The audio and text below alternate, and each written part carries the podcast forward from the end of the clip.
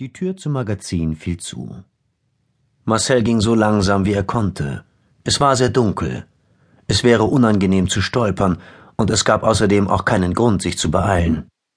Vielleicht ist es jetzt hell, dachte er, kippte die große Holzplatte vom Rücken und ließ sie krachend auf den Stapel rutschen.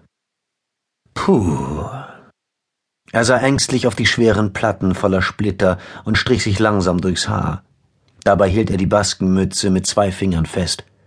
Dann schlenderte er hinaus auf die Terrasse vor dem Magazin. Aber vielleicht werde ich krank. Ich habe vielleicht einen Herzfehler. Ich werde nach Hause geschickt, weil ich arbeitsunfähig bin. Wenn man mich fragt, warum ich schon aus Deutschland zurückgekommen bin, sage ich, ich bin krank, und sie werden alle Mitleid mit mir haben. Ich werde morgens lange schlafen, solange ich Lust habe. Bald kommt die Invasion, und der Krieg ist vorbei. Deutschland kaputt. Ich wünsch mir, dass ich krank bin. Das ist ein verdammt deutscher Tag. Er schüttelte sich etwas und lehnte sich über das Eisengeländer. Erstmal war da das Wetter. Man konnte nicht wissen, ob es nieselte oder ob es nur ein besonderer Nebel war, der sich ab und an zu Tropfen sammelte, und außerdem war es klamm, kalt und grau, grau in allen Schattierungen.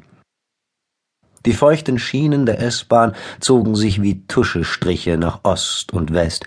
Dahinter kam das hohe Stacheldrahtgitter rund um den Flugplatz, an dessen Ende einzelne Schulungsmaschinen unter den Tarnnetzen zusammenkrochen. Hinter dem diesigen Mittelgrund des Flugplatzes erkannte man undeutlich die Hangars. Und noch weiter weg, kaum auszumachen, erahnte man die bläuliche Silhouette der Stadt Berlin. Ein Gedanke fuhr ihm kurz durch den Sinn. Dann schoss die S-Bahn drüben in der Kurve vor dem Blockposten an der Hermannstraße hervor. Ihr Klappern war intensiv und steigerte sich zu einem Kreischen, als sie unten vorbeifuhr, gerade als auch der Zug vom Bahnhof Tempelhof vorüberkam.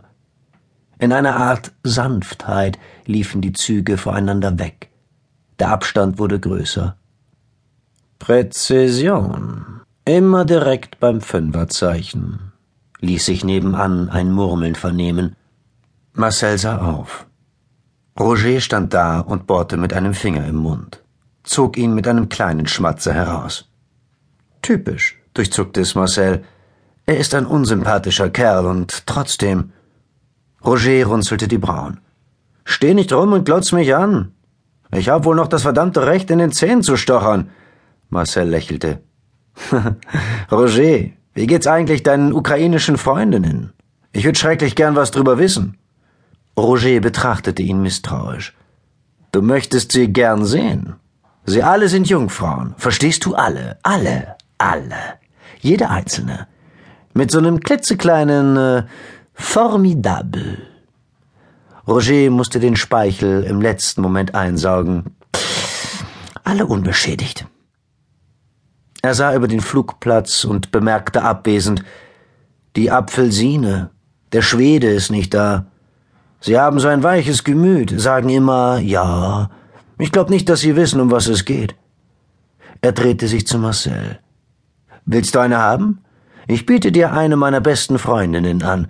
Sie wird für dich Strümpfe stopfen, für dich waschen, Essen verstecken, unter Büsche im Park kriechen, in Hauseingänge gehen, ja sogar in Ruderboote. Alles, was du willst und trotzdem ist sie rein wie dieses Taschentuch. Er zerrte einen ziemlich dreckigen Lappen aus der Tasche. Marcel lächelte wohlwollend.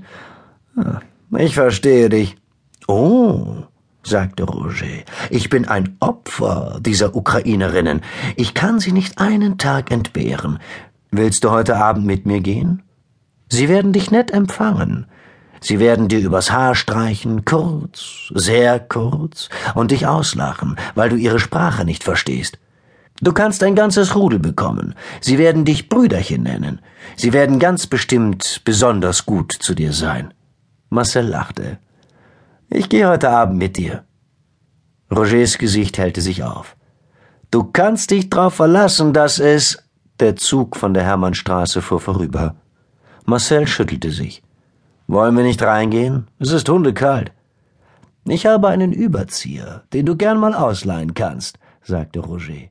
Danke, ich friere ständig. Scheiße.